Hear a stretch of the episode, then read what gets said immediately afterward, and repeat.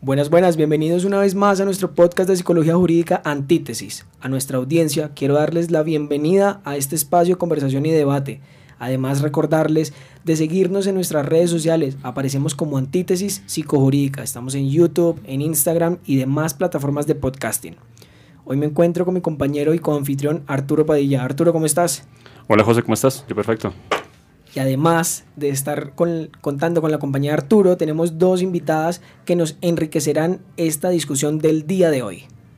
Muy bien, damos la bienvenida a Lisette Maecha. Ella es psicóloga, especialista en psicología jurídica y forense en la Universidad de Santo Tomás y tiene experiencia con operadores eh, tanto del sistema de responsabilidad penal para adolescentes como del sistema de restablecimiento de derechos. ¿Cómo estás, Lisette? Hola, buenas tardes. Eh, muy bien, Arturo, muchas gracias. Hola, José. También tenemos a Lady. Lady es estudiante de psicología y actualmente está adelantando su tesis en eh, establecer las características de la responsabilidad eh, penal para niños y adolescentes. ¿Cómo estás, Lady? Hola, buenas tardes a todos y a todas. Muy bien, gracias. Buenas tardes, Lady. bueno, entonces, precisamente estas, digamos, estas dos mujeres tienen, están bastante empapados del tema del día de hoy, que es, Arturo, ¿puedes introducirlo? El sistema de responsabilidad penal para adolescentes, sus características y las críticas que podemos hacer a este sistema.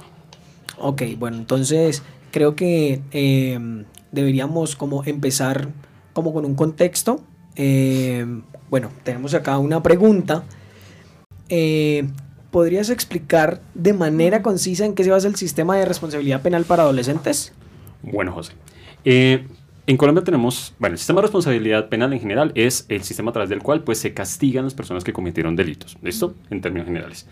En Colombia tenemos varios sistemas de responsabilidad diferentes dependiendo del tipo de características, del tipo de población y demás. En este momento vamos a centrarnos en dos. El sistema de responsabilidad ordinaria, que es el que eh, funciona para los adultos, es decir, para 18 años en adelante, y tenemos un sistema de responsabilidad penal para adolescentes, eh, que es para jóvenes de entre 14 y 18 años. ¿En qué consiste el sistema de responsabilidad para adolescentes? Pues básicamente, eh, justamente se trata de dar, eh, responsabilizar a los jóvenes que han cometido algún tipo de infracción contra las normas, pero a partir de un sistema y unas características que son un poco diferentes a las de los adultos. En este caso, eh, el sistema armoniza o pretende a diferencia del sistema de los adultos, su, persecución no es tanto castigar eh, la mala conducta, sino reeducar a estos jóvenes que por alguna u otra razón pues han tenido eh, condiciones mm, que generalmente los han llevado al delito y que por eso han tenido situaciones de conflicto con la ley. Este sistema, a diferencia de los adultos, eh, no es tan estricto, es un poco más flexible. Eso significa que concilia y trata de armonizar tanto la responsabilidad por los actos que ellos cometieron como con el nivel de desarrollo. Por ende, las penas no son iguales a los adultos, que son una pena por un delito, sino que depende de las características que tenga el muchacho, qué tipo de pena se le da. En esa misma medida, las penas son más educativas voy a decir medidas y no penas, porque es que de hecho en el sistema de adolescentes no se habla de penas, se habla de medidas, ¿listo? Estas medidas son flexibles, eso significa que pueden cambiar durante el proceso e incluso que si el juez determina, esas medidas se pueden eh, eliminar si el chico se eh, demuestra que está cumpliendo con los objetivos de reeducación o resocialización. Eso es principalmente lo que tenemos que tener en cuenta. Eh, ok, bueno, eso digamos que esta primera parte es quizás que nos sirve como, como contexto, digamos, tanto para, digamos, para las personas que estamos acá, y para la audiencia, ¿no? Eh, yo creo que igual empezar como a, darle la palabra a Lady o a Lisette frente a, frente a esto, ¿sí? Bueno, yo pienso que, Arturo pues es como muy preciso en, la descripción de, de, lo que busca el sistema de responsabilidad penal para adolescentes. Eh, pienso que podría agregar el tema de em, que el enfoque eh, de de justicia que maneja eh, este sistema y es el enfoque de justicia restaurativa. Entonces, básicamente en este enfoque o desde este enfoque se busca un eje importante y es el de eh, restaurar de alguna manera el daño ocasionado a la víctima. Em, y durante el tiempo de, em, de la sanción en la medida, em, lo que, o uno de los objetivos sería eh, restaurar de, con, de manera simbólica o bueno, de, algún, de alguna forma em, ese daño ocasionado. Y dice, ¿cuál consideras que es la principal diferencia del sistema de responsabilidad penal con, para adolescentes con el sistema de responsabilidad ordinaria? Las diferencias son, son son muchísimas, o sea, el, el enfoque que se le da, eh, el objetivo mismo de, de, de, la sanción, de la medida, eh, digamos que el, el, el, tipo de delitos también. Em, no, yo pienso que, que, la, la, la, diferencia no podría o no radicaría en una sola, sino que son varias. O sea, no se podría determinar que hay como una principal diferencia entre entre el uno y el otro? No, porque es que realmente son varias, son varias, eh, es, es a lo que le, digamos que justamente por eso es, es un sistema completamente independiente, porque cambia el tipo de población, cambia el tipo de sanciones, cambia el tipo de objetivo, cambia, cambia muchas, muchas, muchas variables. Una característica que hemos mencionado los dos del sistema de responsabilidad penal para adolescentes es que es flexible. Es un sistema que es flexible a diferencia del sistema de los adultos, que digamos que una vez eh, en el sistema de adultos se establece una sanción, se dice usted va a pasar 30 años en la cárcel, son 30 años, salvo pues eh, los descuentos que se hagan por eh, trabajo, por estudio y demás, pero pues digamos que la pena está fijada y esa es la que se cumple. En el sistema de adolescentes es un poco más flexible, es decir, esa pena puede ir cambiando de acuerdo a las evaluaciones que se vayan haciendo y lo que el juez vaya determinando si se están cumpliendo con los objetivos de eh, resocialización o no. En esa medida, se, eh, pregunto yo, ¿será que eh, la flexibilidad propia del sistema de responsabilidad penal para adolescentes podría comprometer la efectividad del tratamiento de estos adolescentes? Bueno, desde mi punto de vista y comparándolo con diferentes países, considero que sí. O sea, si bien es cierto que hay un desarrollo diferente en los adolescentes, eh, a comparación pues de los adultos, eh, considero que esto podría haberse afectado debido a pues a esa flexibilidad, ¿no? Eh, si bien es cierto, en algunos países no se juzga por la edad, sino por el contrario, por el delito. Hay lugares donde dice se juzga el delito, pero no la persona considero que sería muy importante tener en cuenta como en qué momento eh, podemos mm, trabajar como, ¿cómo decirlo? O sea, en qué momento deja de influir tanto la edad si no pasa a, a tener más peso. Mm, eh, el, delito, pues. El delito. O sea, ¿te refieres? Okay. O sea que si, eh, Lady, consideras que si las penas fueran más estrictas eh, o si no se pudieran flexibilizar como están los adultos, ¿eso beneficiaría o al menos reduciría la reincidencia de estos jóvenes infractores? Desde mi punto de vista, sí, teniendo en cuenta que eh, diferentes estudios demuestran que la reincidencia eh, en el 2021 era de 34 mil adolescentes, una cifra demasiado alta que da pues a entender que está faltando algo y puede ser eso. Bueno, yo creo que mm, mi opinión en ese, en ese, en ese aspecto, em, digamos que aún no la tengo como muy definida, pero em, sanciones más fuertes, ¿qué sería? ¿Más tiempo en la medida?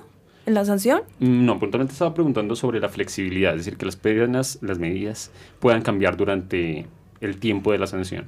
Pues digamos que eh, ese eje es importante porque muchos chicos, eh, por lo menos lo hablo desde mi experiencia, muchos chicos eh, durante el desarrollo de su, de su proceso, es decir, de, de su sanción, se veían avances significativos y se empezaba a ver como compromiso con el área educativa, entonces empezaba a mejorar, no sé, un chico que ingresaba por violencia intrafamiliar y se veía que mejoraba las relaciones con su familia, bueno, que hacía de alguna manera el tema de, de con algunos actos, el, pues el punto de restaurar el, daño, ¿cierto? Em, y digamos que los chicos pueden a lo largo de su proceso hacer algo que se llama revisión sanción, que es más o menos donde el juez revisa el, justamente cómo va este proceso y puede em, disminuir como el tiempo de, de la sanción.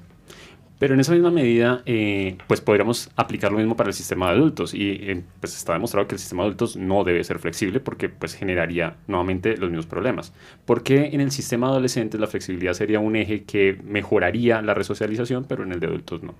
Porque básicamente estamos hablando de proyectos de vida y de tiempos en, en, en, en edades adolescentes mucho más importante. Entonces tenemos un chico que entre los 15 y los no sé, los 18 años estuvo en una pena, en una sanción privativa y, pues, ¿qué, ¿qué, aportó eso a su proyecto de vida? ¿O eh, en qué lo, qué lo afecta? Eh, bueno, ahí también entra, pues a mí me surge una duda, ¿no? Y es como este tiempo determinado, o sea, se nota un cambio significativo o algo así, y por buena conducta, que no, pues no sería el término, pues este se ve pausado, ¿no? Entonces siento que el, el disminuir es como de una u otra forma frenar eh, ese avance que se vio pues en medio de esto. Yo pensaría que, o sea, a mí la verdad me llama bastante la atención. Bueno, yo creo que yo soy como el que tengo más desconocimiento del tema entre, entre los cuatro que estamos acá hablando. Pero digamos que a mí se me viene a la mente el hecho de pensar, sí, o bueno, el hecho de que hay muchas personas que igual, o sea, digamos, adultos, ¿no? O sea, no hablando de menores, sino adultos que quizás están privados de, de la libertad por X o Y injusticia, ¿no? O sea, no sé, que, que haya sido una confusión, bueno, etcétera, están pagando una condena y pues pensando como que igual lo que mencionó Arturo, que el para adultos no es flexible, entonces aún así, por ser una equivocación, paga una cantidad de años, pues me parecería también como quizás bastante desigual, diría yo, como pues tratar a, porque el hecho que sea menor, digamos que tenga 17 años, tener que eh, ser flexibles, me parece que debería ser tajante la, la, bueno, la sanción en este caso, ¿sí? Creo que es como como la perspectiva que yo empezaría a tomar frente al tema en realidad. Es que igual creo que ahí entra pues la diferencia de conceptos entre resocialización y reeducación. O sea, eh, lo que se busca con los adolescentes es la reeducación. Creo que ese es un, un factor muy importante pues a la hora de que eh, pues se tomen ciertas medidas diferentes, igual como Lizeth lo mencionaba al principio, eh, pues son cosas completamente diferentes y cada uno cuenta con sus particularidades. Eh, en todo caso, a mí sí me sigue presentando la duda porque tú nos dices que hay unas cifras altísimas de reincidencia en el sistema de responsabilidad penal para adolescentes. estos jóvenes que entraron al sistema, que fueron reeducados, se supone, que pasaron de manera exitosa por el sistema, igual después vuelven a reincidir. Entonces, ¿qué tan efectivo resulta el sistema de restablecimiento eh, de responsabilidad penal para adolescentes actualmente? A riesgo de quedarme sin empleo. realmente, realmente el digamos que el impacto con respecto a las cifras de, reincidencia, eh, yo creo que deben ser muy muy difusas porque, por ejemplo, hablando de, un asistente social de, un juzgado, entonces nos dice em, una, una, una condición para, por ejemplo, cambiar la medida, eh, de pronto volverla un poco más, más, más más fuerte em, es el tema de la reincidencia durante el tiempo del cumplimiento de la sanción. Pero entonces nos decían, también es centrarnos a preguntar la reincidencia que es, la comisión del mismo, de la misma conducta eh, nuevamente o otro tipo de conductas. Claro, pero es que si lo planteas así, entonces... Eh, hmm. Pues cuántos tipos de delitos hay, ¿no? Exacto. o sea, la, yo estoy pensando en reincidencia en términos bastante generales de no volver a delinquir. Porque entonces no podríamos tener cifras de reincidencia si el chico cada vez comete un delito diferente. O sea, técnicamente sería como nunca reincidió y no, no es cierto. O sea, sí está cometiendo delitos, siguió en la vida delictiva, siguió una carrera delictiva. Eh, así la modalidad delictiva ya ha cambiado y de hecho sabemos que eh, el concepto de carrera delictiva consiste justamente en alguien que pues se va formando entre carrera delictiva y en esa misma medida pues probablemente va cambiando la modalidad, va eh, cambiando también el modus operandi y además lo va perfeccionando. Entonces el adolescente puede cometer primero un primer delito tipo hurto, ser sancionado por ese, pero justamente aprendió de cómo cometió ese delito para cometer otros e ir enriqueciendo. Entonces no podríamos meterlo dentro de las cifras de reincidencia porque el siguiente delito ya no fue hurto, sino que fue homicidio, eh, sí, homicidio secuestro, extorsión u otros. Y, bueno, también sobre, el, sobre la efectividad de, de la reeducación eh, pues yo creo que sucede lo mismo para el sistema de adultos que para el sistema de menores. O sea, se supone que en el de adultos es resocialización, ¿no? Y en menores sería reeducación. Creo que igual el sistema ha de estar colapsado y así como no se, no se, no se lleva como un proceso quizás como, eh, ¿cómo decirlo? Como, como recurrente o como privado, digamos, un proceso privado para cada eh, preso.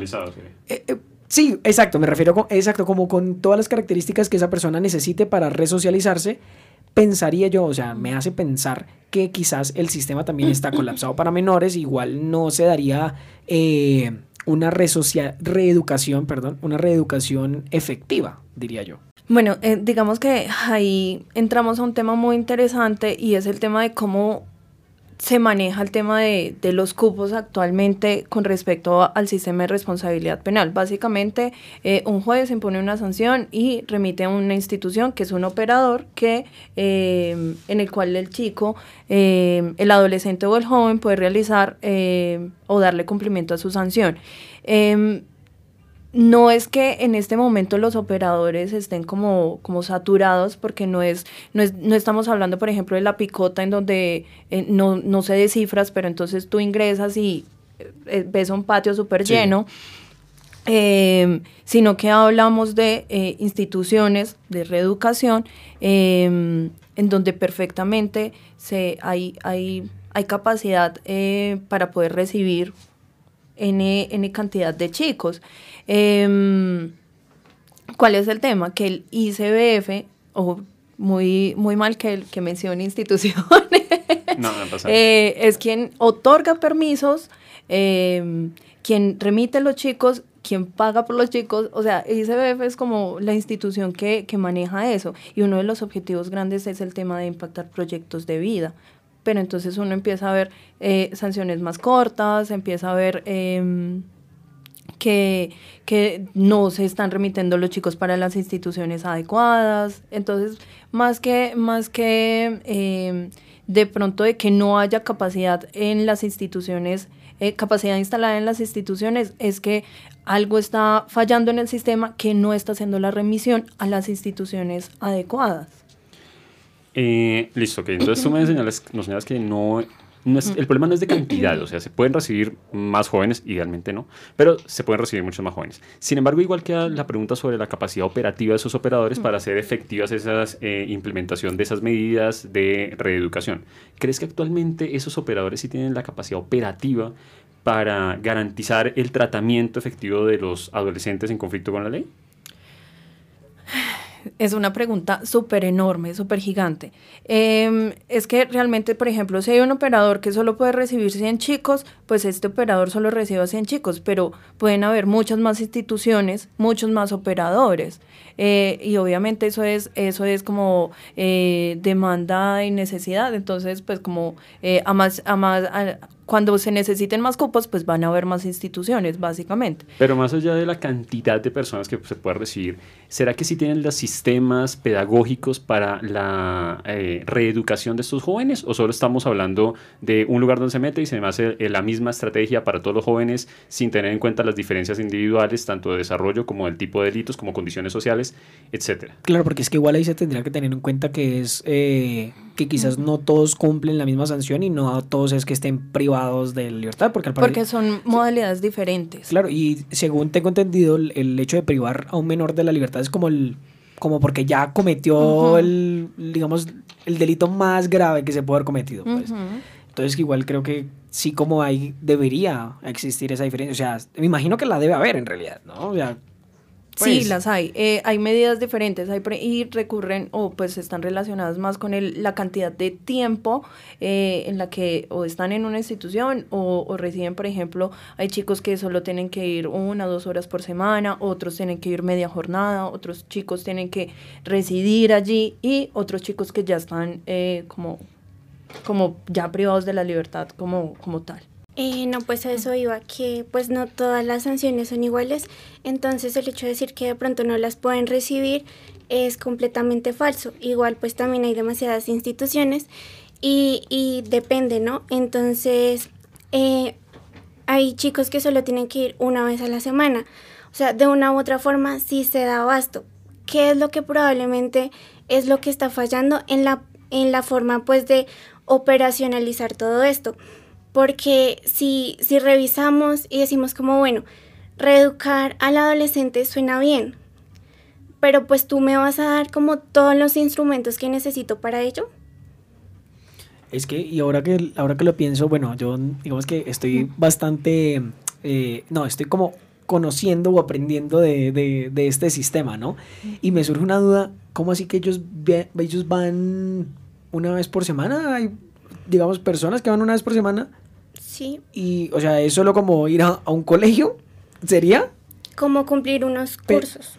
claro, pero entonces ahí precisamente me surge la duda y la, digamos que el, conflicto que es que de, de, siete días de la semana, si va un solo día, bueno, me imagino que no va a estar las 24 horas, no sé cuántas horas sea, pero los otros seis días su vida va a ser igual que antes o en el momento que cometió el delito. Entonces, lo que aprende en un día, pues se lo olvida en los, otros seis, ¿no? O sea que... Mm, eh, no sé, como para, como, si tú solo estás aprendiendo a tocar un instrumento y solo vas a clase una vez, ¿quiere decir que los otros seis días ya se te olvida? No, pero de hecho sí es cierto que un músico entrena todos los días, además de los que va a, va a su institución, también todos los días está practicando. Creo que la pregunta de José va, mientras no se cambien las condiciones sociales de este chico a las que tiene que retornar después de ese día o esos dos días o esa media jornada, pues probablemente las condiciones realmente no están cambiando. Y así llega mi pregunta, si realmente existe una capacidad, no me refiero de cupos, sino una capacidad operativa en términos de plan educativo, por ejemplo, que se efectivamente se implemente con estos jóvenes para lograr reducir esa reincidencia que, como bien señalaba Lady, es supremamente alta o si solo estamos llevando los mismos cursos para todos los chicos de manera masificada sin tener en cuenta sus características individuales o sus condiciones culturales. Ok. Frente a eso es importante dos cosas. Uno, eh, el hecho de que eh, se interviene al adolescente, la familia y se supone que también al contexto, ¿no? Entonces, bajo esa lógica, eh, sí es posible que el chico eh, vaya a aprender a tocar el instrumento una vez a la semana y vaya a aplicar eso en su contexto familiar. Entonces, la familia asiste, asiste el chico y se logran elaborar. Y obviamente en el día a día y en su cotidiano es donde se empieza a ver eh, el resultado de esos, de esos, de esas orientaciones, de esas instrucciones, bueno, y demás. O sea, hay un abanico de profesionales, hay un abanico de funciones, hay un abanico de, digamos, de tareas que se deben cumplir para que esa reeducación sea efectiva, ¿sí? Y ahora, pues, ah, pensando, digamos, usando el mismo ejemplo de lo del instrumento que me, me parece bastante llamativo, creo que eso, pues, conlleva bastante trabajo autónomo, ¿no? No solo trabajo guiado.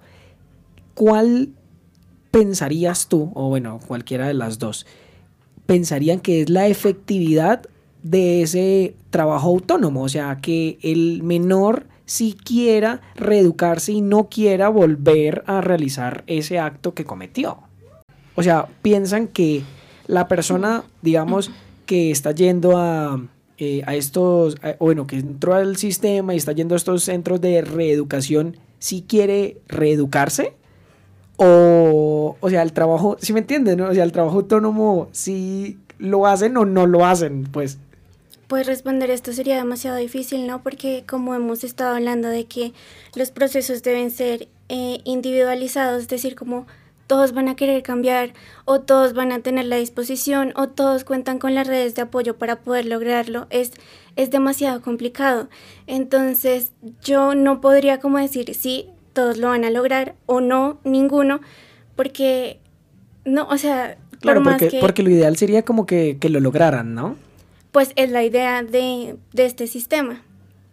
Digamos que ahí em, la experiencia me, me, lleva como a reflexionar. En, en algunos casos hay chicos que desde el día uno eh, muestran una actitud favorable con respecto al proceso, preguntan, eh, quieren saber cómo, cómo, pues, están como con la iniciativa de, entonces uno les dice que eh, tienen que gestionar atención en salud, que tienen que vincularse académicamente y pues se le presentan todo ese abanico de posibilidades de que se deben, eh, de acciones que se deben hacer dentro del proceso y, tiene, y muestran muy buena iniciativa. Por lo regular son procesos que, em, que avanzan de manera muy exitosa, pero también tenemos chicos que literal que por su sanción tienen que ir una hora a una institución una, un, pues, una hora a la semana y literal cumplen 18 meses de su hora a la semana y todo sigue igual.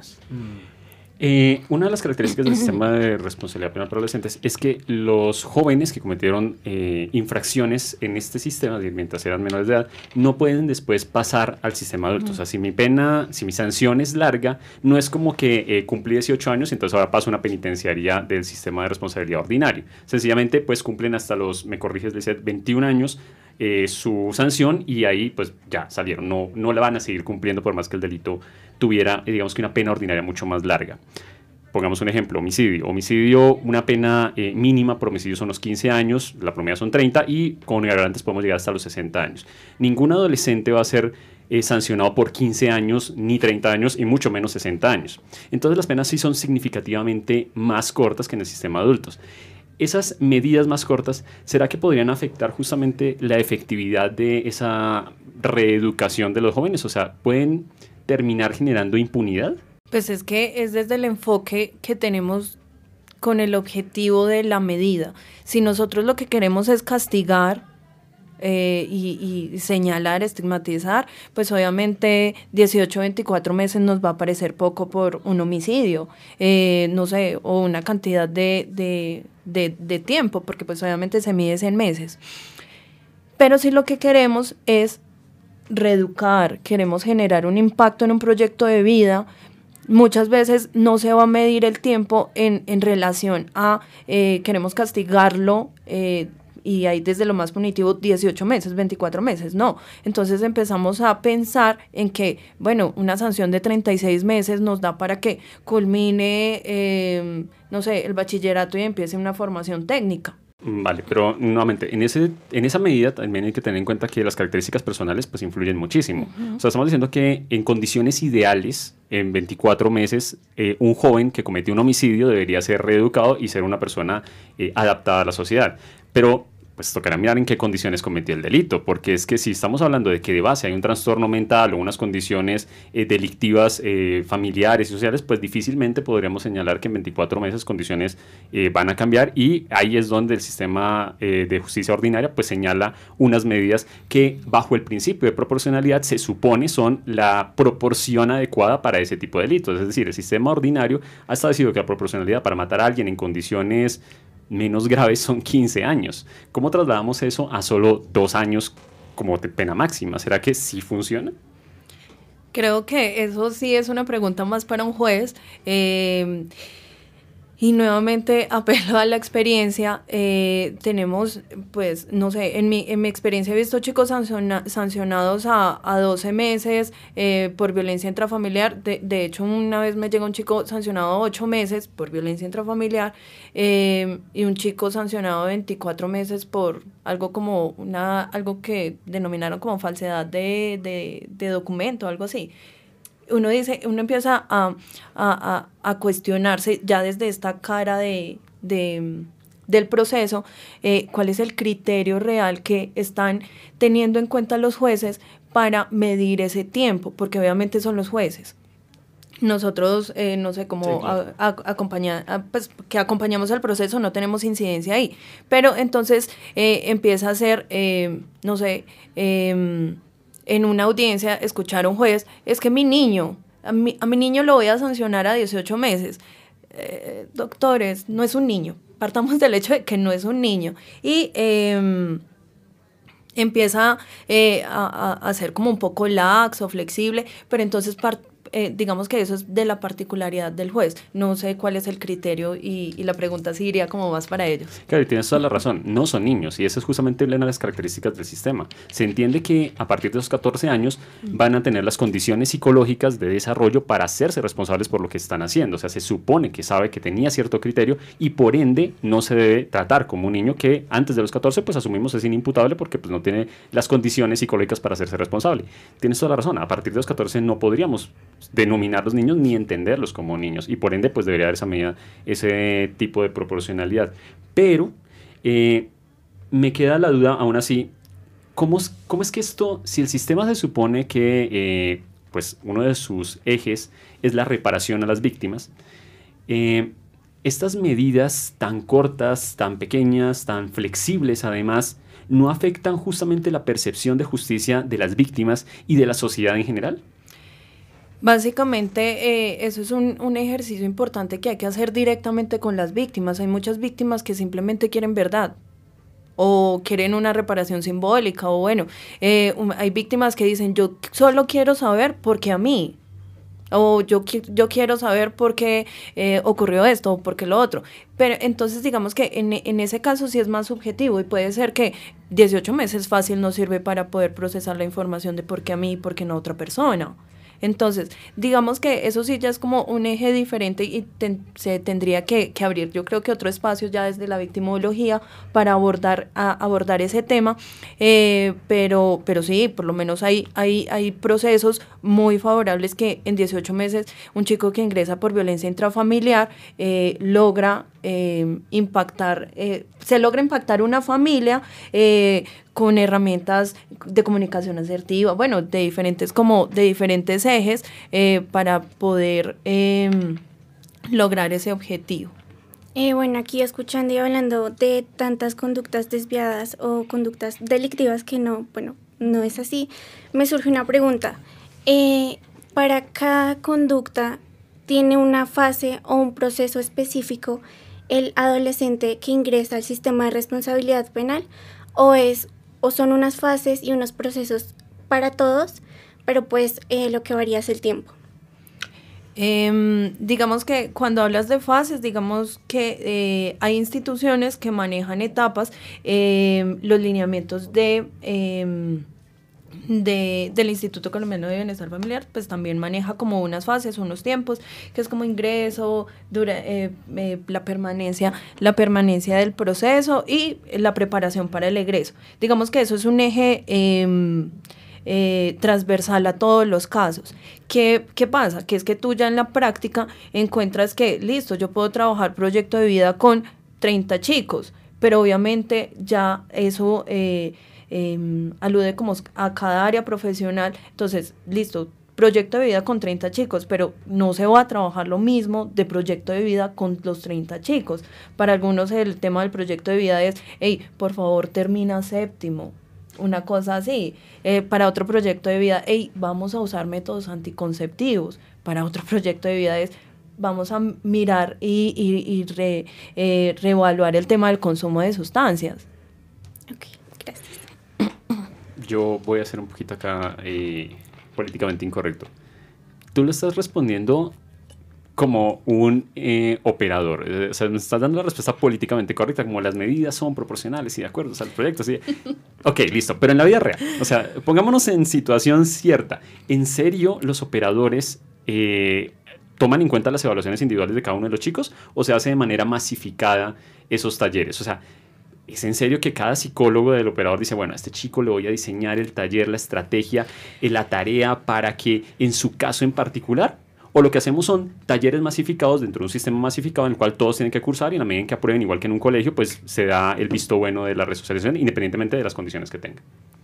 Hablo, hablo también desde la experiencia, me he encontrado con profesionales completamente comprometidos y también hablo por mí. eh, y está la intención y el deseo de poder trabajar de manera individualizada.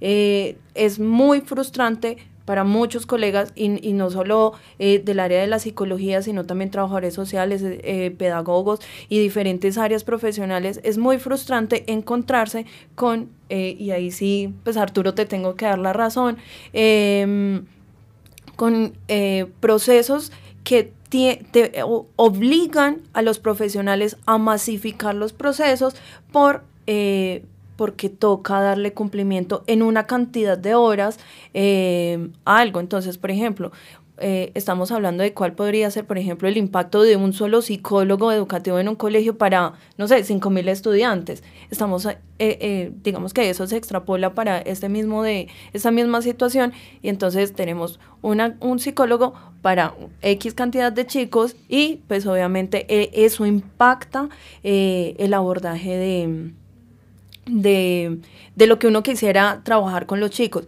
Y eso no depende de un operador, eso no depende del profesional, eso depende de los lineamientos en donde ICBF establece una cantidad de psicólogos para cantidad de chicos, sin considerar si realmente el impacto del trabajo de ese profesional va a, a rendir efecto en ese proyecto de vida, en ese chico que, que, que está, porque no es una cifra, es un proyecto de vida, es un ser humano. Precisamente estaba pensando en eso porque creo que en Colombia las cosas, o sea, el país Colombia está acostumbrado no a la no a la, ¿cómo decirlo? No, o sea, no, a, prevenir, no a la prevención, sino simplemente ir solucionando los problemas que ya se tienen, ¿sí? Entonces, y siento que es, eh, es más, o sea, sí, figura más difícil eh, solucionar los problemas que ya están a la prevención. Creo que si se implementan más políticas de prevención, dejaríamos de tener quizás políticos que hacen propuestas de construir más cárceles y ese tipo de cosas porque ellos se enfocan es que, en que los mayores de edad son los criminales, son los violadores, son los homicidas, en vez de prevenir y lo que bueno, creo que ya en, un, otro podcast lo mencioné, que eh, soy partidario, soy, sí, soy bastante, soy total partidario de que eh, necesitamos es mejorar nuestra educación para evitar tener esa clase de problemas a largo plazo, ¿sí? O sea, bueno, evidentemente no me refiero a que un menor de edad sea un problema, sino que él, eh, debido a ciertas falencias del sistema, desencadena pues situaciones mm, quizás más lamentables, ¿no? Colombia estaba precisamente mal acostumbrado a siempre buscar las soluciones cuando es muy difícil solucionar el problema. Entonces me parece que eh, digamos que es bastante interesante y creería, que es, como mi conclusión, que em, se debería como implementar o quizás como mejorar el sistema, diría yo, para evitar precisamente llegar al, sistema de adultos con con un montón de medidas que no, digamos, una cantidad de homicidas, con una cantidad de años, etcétera, pues me parece que sería bastante interesante mejorar ese sistema.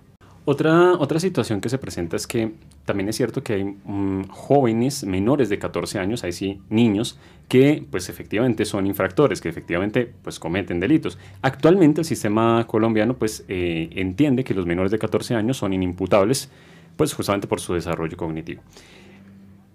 Pregunta, ¿hasta qué punto podríamos eh, técnicamente hablando desde la psicología, respaldar esa eh, perspectiva de que un menor de 14 años solamente, teniendo en cuenta su edad, no debe hacerse responsable penalmente por sus delitos. O sea, ¿será que un menor de 14 años tiene las condiciones psicológicas para entender lo que hizo, para determinar su conducta y por ende para hacerse responsable penalmente?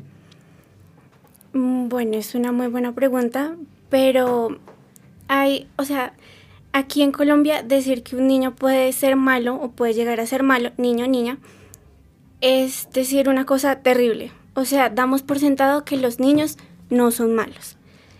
¿Qué es lo que pasa? Que está la familia, que está la sociedad y de una u otra forma sí, los niños y niñas eh, tienen que estar al cuidado de su familia, de la sociedad, del Estado y demás. Para el decir que todos los niños tienen un desarrollo ciclo vital igualito, eh, sin importar su contexto, su educación, eh, su familia, su alimentación incluso, creo que sería que estaría mal, puesto que pues somos seres individuales y pues no, no vamos a tener el mismo desarrollo. O sea que tú consideras que hay niños que, eh, siendo menores de 14 años, podrían estar conscientes en la cognición y la voluntad para haber cometido un delito y por ende, bajo esas mismas condiciones psicológicas que le permitieron a conciencia y voluntad cometer esa conducta delictiva, deberían hacerse responsables eh, ante el sistema penal. Pues desde, o sea, hablando como yo, desde mi punto de vista, sí. ¿Que está mal decirlo? También. Y, pues eh, es la ley, está en la ley y creo que por eso eh, el cuestionarlo está tan mal visto. O sea, si la ley lo dice es porque es así. Pero pues en medio de la investigación es como que, como que sí existe esa posibilidad y que además eh, no en todos los países es igual. Entonces, por ejemplo, antes en China tenían como que la misma edad y, pasaron y bueno, y dijeron como no, esta no nos está funcionando. Entonces ahora son los 12 años. Entonces pues sí, siento que hay factores que influyen en esto. Pues básicamente ahí eh, eh, Lady da como una opinión muy amplia. Eh, yo creo que para resumir lo que preguntas Arturo es básicamente introducirnos a una pregunta de si se nace malo o se hace malo. Pues básicamente em, si estamos hablando de menores de 12 años, tendríamos que abrir el debate de que ya no sería un sistema eh, de responsabilidad penal para adolescentes y jóvenes, sino un sistema de responsabilidad penal para niños, niñas, adolescentes, jóvenes y demás. Yo creo que más allá de si se nace malo o no se nace malo, sí sería si se desarrolla más rápido esa condición psicológica para la maldad. O sea, no estoy diciendo que necesariamente este niño nació dañado y entonces es un delincuente innato, que tampoco me atrevería en estos momentos y bajo el conocimiento que tengo a decir, no, no existen niños que nazcan malos. No lo sé, no sería capaz de decirlo técnicamente hablando. Eh, si existe un gen de la maldad o algo así, no podría decirlo. Pero sí es cierto que el desarrollo cognitivo y emocional de los niños es diferente. Es decir, que un niño podría ser responsable mucho antes que otro. Es decir, sí, podemos señalar que los 14 podría ser una edad como estándar para decir, bueno, a los 14 ya todos tienen las condiciones psicológicas para entender lo que hicieron pero también hay niños que desarrollan más rápido. Entonces, fácilmente podríamos señalar que pueden haber niños de 9, 10, 11 años que ya sabían lo que estaban haciendo. Y bajo esa misma lógica de entiendo lo que estoy haciendo, lo planeé, lo ejecuté a gusto y conciencia y de acuerdo a lo que he planeado, también debería responder penalmente. Pero cambiar todo un sistema por uno o dos casos.